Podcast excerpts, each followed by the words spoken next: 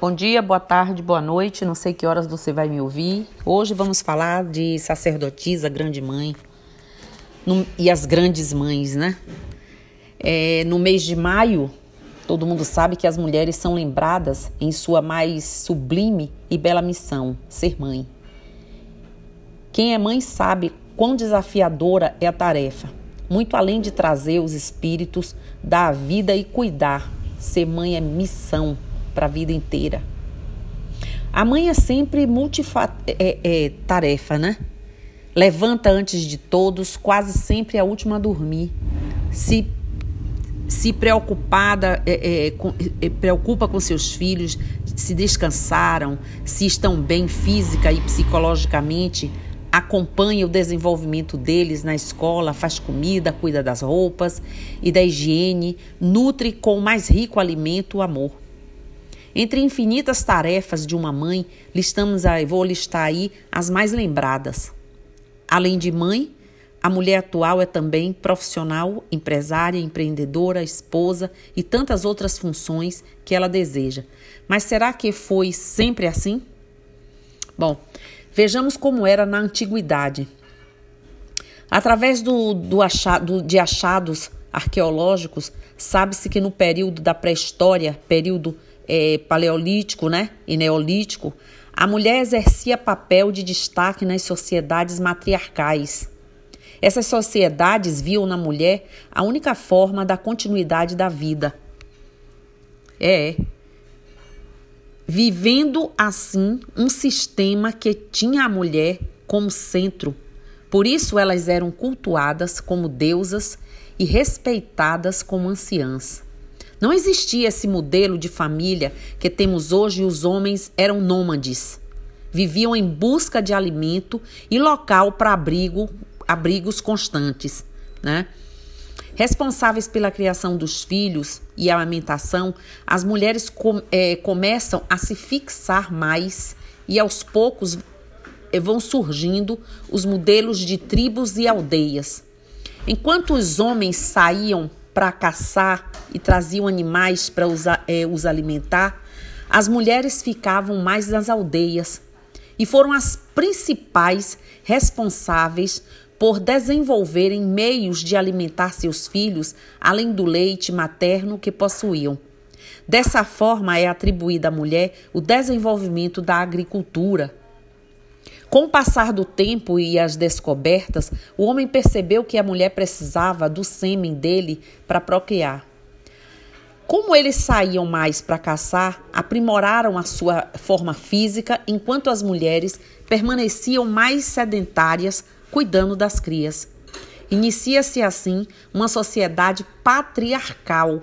Então, primeira sociedade matriarcal e vem agora patriarcal, onde a figura do homem representa a força e exerce o centro do comando e do poder.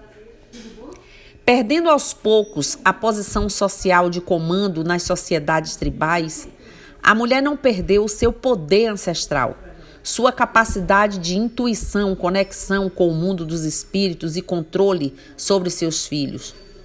E continuou a exercer sua religiosidade de forma intensa. Agora vamos passar um pouco no papel, vamos passar um pouco no papel da mulher sacerdotisa, né? Poucos sabem que o dia dos sacerdotes e sacerdotisas é 27 de abril. O sacerdócio é uma missão divina e vai muito além de ser chefe de um templo ou um terreiro. É papel que requer múltiplos talentos, além da conexão espiritual com os guias, né? habilidades administrativas, de gerenciamento de pessoal, de acolhimento amoroso a todos os necessitados. A mulher, como grande mãe é, acolhedora, tem papel de destaque em algumas religiões, principalmente nas de matriz africana.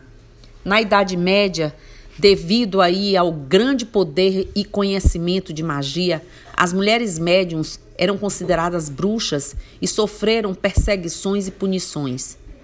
Mas não deixaram de exercer seu papel de anciã, vivendo escondidas e ensinando a magia a outras mulheres e suas filhas. No processo de escravização dos africanos no Brasil, a mulher exerceu papel preponderante de resistência, né? aprimorando seus conhecimentos com a convivência nas casas grandes dos engenhos, quando exercia um papel de ama de leite e serviçais. Eram exímias cuidadoras da saúde, conhecedoras de ervas, de rezas para todos os males. Desse modo, o candomblé, em suas diversas raízes, manteve, em algumas tradições, o papel de sacerdotisa apenas para mulheres, sendo estas respeitadas e mantenedoras de grandes clãs, onde a mulher exerce principal papel de liderança e sucessão disciplinar. Na sociedade atual, que subjuga a mulher e a coloca em posição inferior ao homem, apesar de muitas conquistas e avanços, percebemos que a mulher ainda é o sustentáculo da sociedade. Muitos homens de sucesso reconhecem que não teriam chegado tão longe se não tivessem o amor e o cuidado de uma mulher. Por isso, na Umbanda, apesar de ficar muito conhecido nomes de homens na história da religião, não podemos esquecer de que grandes mulheres sempre estiveram ao lado, quando não à frente, de muitos trabalhos importantes. Destacamos aqui um detalhe: o trabalho de Dona Zilmeia, filha de nosso querido Zélio Fernandino de Moraes, o anunciador histórico da Umbanda no Rio de Janeiro, né, em 1908, que sucedeu o pai e cuidou de tudo, né? Mas, voltando mais no tempo, de forma justa, a religião está entre os aspectos culturais que sofreram modificações e adaptações, mas que se mantiveram da cultura é, é, negra africana. Quando os primeiros negros africanos foram trazidos forçosamente, forçadamente e escravizados para o Brasil, ainda na primeira metade do século XV, XVI, né? fim do, do 15, início de 16, trouxeram da terra de onde os tiraram um enorme patrimônio cultural, costumes, valores, idiomas e dialetos, conhecimentos e crenças. Aqui foram obrigados a adaptar sua cultura à dos invasores europeus que os raptaram, tiravam, é, é, tiveram que aprender o idioma da colônia e foram proibidos de praticar suas religiões. Apesar das proibições, eles continuaram praticando seus rituais religiosos de forma secreta e nem mesmo um processo tão sofrido quanto a escravidão fez com que a cultura negra africana se apagasse totalmente. Ao contrário, aqui eles foram é, reconfigurando seus aspectos culturais, ora por influência dos europeus, ora para poder manter aspectos da sua cultura, salvos né, das proibições dos escravizadores. Esse processo deu origem ao que hoje são as chamadas religiões de matriz africana que tem nas religiões tradicionais africanas suas bases teológicas. Desde então, essas religiões têm sido transmitidas de geração em geração através da oralidade. Destaco mais uma vez a importância da tradição oral dentro de nossas religiões e a importância da oralidade, mesmo, né? É, quem tem conhecimento é, para repassar a vivência, de sustentar e conversar, de contar as histórias. Os filhos sempre vão ouvir o bem maior da casa, quem tem mais experiência, quem tem mais vivência. A oralidade é bem importante, mesmo para quem está chegando e às vezes não entende muitas coisas, até porque vivenciar nossa religião tem que ser a prática e muito não é ensinado nos livros já existentes, né? Tem que ser na prática dentro dos próprios terreiros. Atualmente são muitas as religiões afro-brasileiras é, praticadas no Brasil e Umbanda é a religião genuinamente brasileira. Mesmo assim, o preconceito com as religiões afro-brasileiras ainda é grande. Quando alguém sai com as guias, já é o suficiente para estar alvo de alguma situação de violência. E alguns de nós, além de sermos mulheres, de, algumas de serem ainda negras, o fato de ser sacerdotisas né, as colocam com muito mais força no mundo, com a certeza, mas também colocam em situações de vulnerabilidade social mais aprofundadas. Além da indumentária tradicional, o lugar das mulheres nas religiões de matriz africana também pode ser algo desconhecido para os não praticantes, especialmente em um país majoritariamente católico, como apontam aí os, né, os censos sugestivos do IBGE. E acostumado a ver homens ocupando os lugares mais importantes nas igrejas. Nas religiões afro-brasileiras, as mulheres ocupam lugares de liderança e estão no comando da maioria dos terreiros do país. Praticante de Umbanda há mais de 50 anos, atribui esse lugar de destaque a fatores históricos. A religião de matriz africana no Brasil, em relação às demais religiões, é onde as mulheres têm um papel de destaque, e isso vem lá do período desde a escravatura, desde a escravidão, na época da colonização. As mulheres acabaram sendo é, alforriadas antes dos homens, e como elas já traziam o conhecimento, um vínculo com a religião, os primeiros terreiros que surgiram no Brasil foram conduzidos por mulheres e ainda hoje a maioria, como eu disse, dos terreiros de religião afro-brasileiras são conduzidos por mulheres. A posição de liderança é, das mulheres dentro dos terreiros pode ser elencada como um dos fatores que tem feito dessas casas lugares onde muitas mulheres buscam acolhimento físico e espiritual. É o que fazemos sem restrições. Há sempre uma procura maior por mulheres nos terreiros. À medida que a gente começa a sair para fora do terreiro e nos colocamos nesse mundo so social, fora do terreiro, e começamos a falar sobre como ele funciona, parece que tem esse efeito aí das mulheres procurarem mais bem como todos os mais excluídos. Além disso, através da religião, muitas mulheres têm descoberto a militância política, seja como praticantes de religiões de matriz africana, na militância contra o preconceito e a intolerância religiosa, né? seja como mulheres negras lutando contra o machismo e o racismo é, cotidianos. A religiosidade e a militância andam juntas Parece que a pessoa tem que sentir em algum momento, apesar é, em outro né, momento. E na verdade a gente é sempre inteiro. A gente está sempre sentindo, pensando nossas subjetividades. E acho que o mundo ocidental separa militância como racionalidade e religiosidade como algo das subjetividades. Só que na hora da aplicação da lei, na hora da elaboração de políticas públicas, isso não acontece, isso é falácia. Né? Para fechar, trago texto, um texto aqui de Dr. Edio Silva Júnior, um advogado que fez aí uma defesa, tem feito as defesas das religiões de matriz africana e na, na Organização das Nações Unidas, ONU, prevê que toda confissão religiosa tem o direito de selecionar, eleger e nomear seus sacerdotes de acordo com seus dogmas e tradições. Na Constituição Federal encontramos duas regras importantíssimas. Primeiro, é livre a organização religiosa, a liturgia, o culto e a crença. É livre o exercício de qualquer ofício, trabalho ou profissão, havendo casos em que a lei exige certos requisitos. Qual a diferença entre ofício, trabalho e profissão?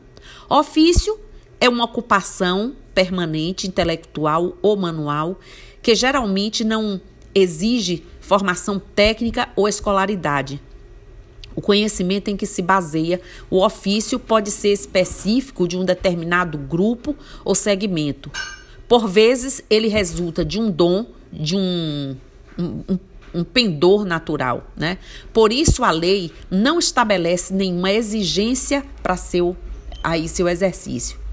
Profissão, já a profissão indica uma atividade ou ocupação técnica, exigindo em muitos casos escolaridade, treinamento e habilitação técnica. Trabalho é todo esforço físico ou mental, intelectual, remunerado, dirigido a uma finalidade econômica. Vamos assim Vemos assim que o sacerdócio não é profissão, tampouco trabalho. Apesar de que a gente trabalha bastante. Não é profissão porque, em muitos casos, tem muito mais a ver com dons naturais do que com técnicas. Não é trabalho, primeiro, porque não se dirige a uma finalidade econômica e sim espiritual.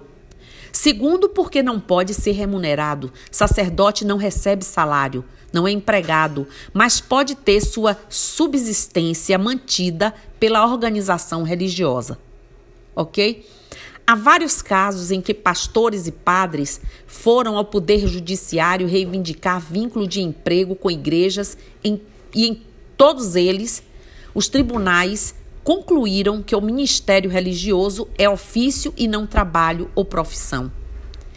Isso quer dizer que a organização religiosa pode e deve garantir o sustento do sacerdote sacerdotisa, o que é diferente de remuneração de salário né? Há um outro aspecto que merece atenção. Para tornar-se advogado, além de concluir a faculdade de direito, o indivíduo precisa ser aprovado em um exame organizado pela OAB, Ordem dos Advogados do Brasil. Seria possível a exigência de um exame de seleção para que alguém seja considerado sacerdote ou sacerdotisa de qualquer religião? Pensem bem, a resposta é não. Definitivamente não. Cada religião tem o direito de decidir sobre a escolha, preparação e indicação dos seus sacerdotes. A Constituição brasileira proíbe o Estado de impor qualquer exigência, inclusive escolaridade, para que alguém seja considerado ministro religioso. O Brasil não possui religião oficial, somos um Estado laico de modo que todas as religiões são iguais perante a lei. Do ponto de vista jurídico, um rabino é ministro religioso tanto quanto um sheik, um, um, um ialorixá, um, um, um dirigente, um bandista, sacerdotisa, sacerdote, um pastor, um padre. Como fazer então para que alguém seja considerado igualmente ministro religioso? termo utilizado pela legislação. Né? Todos somos ministros religiosos. Então, a resposta está na declaração para a eliminação de todas as formas de intolerância e de discriminação baseada em religião ou crença, adotada pela ONU em 1982, artigo 6 Dessa forma, internacional, é, é, é norma internacional determina que toda religião tem o direito de treinar, apontar, eleger ou designar por sucessão líderes apropriados de acordo com as exigências e padrões de cada religião ou crença e não da justiça. Certo?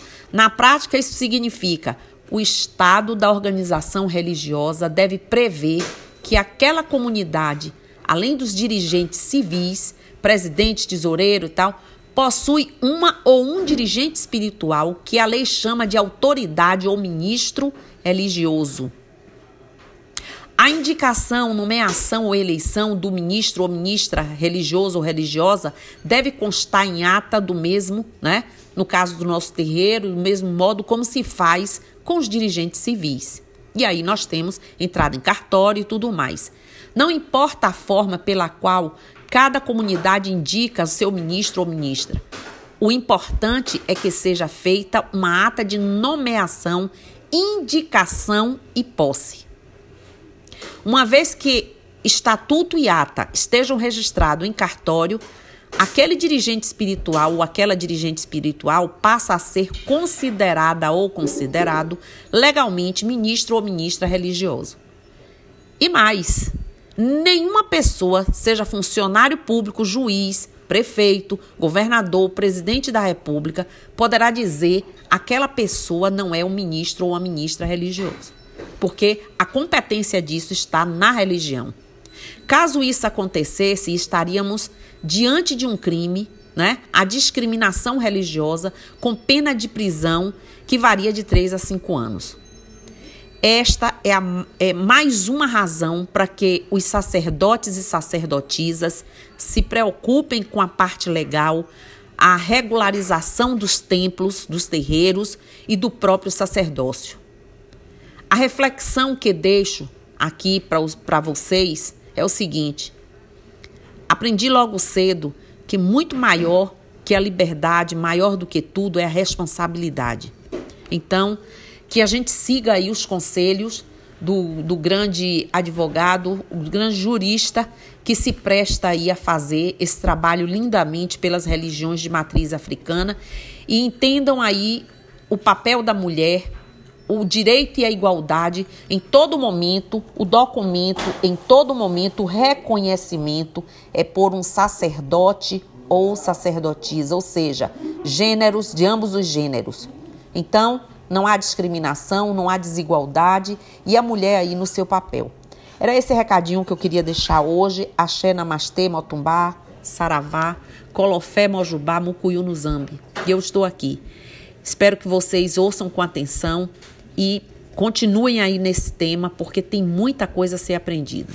Até.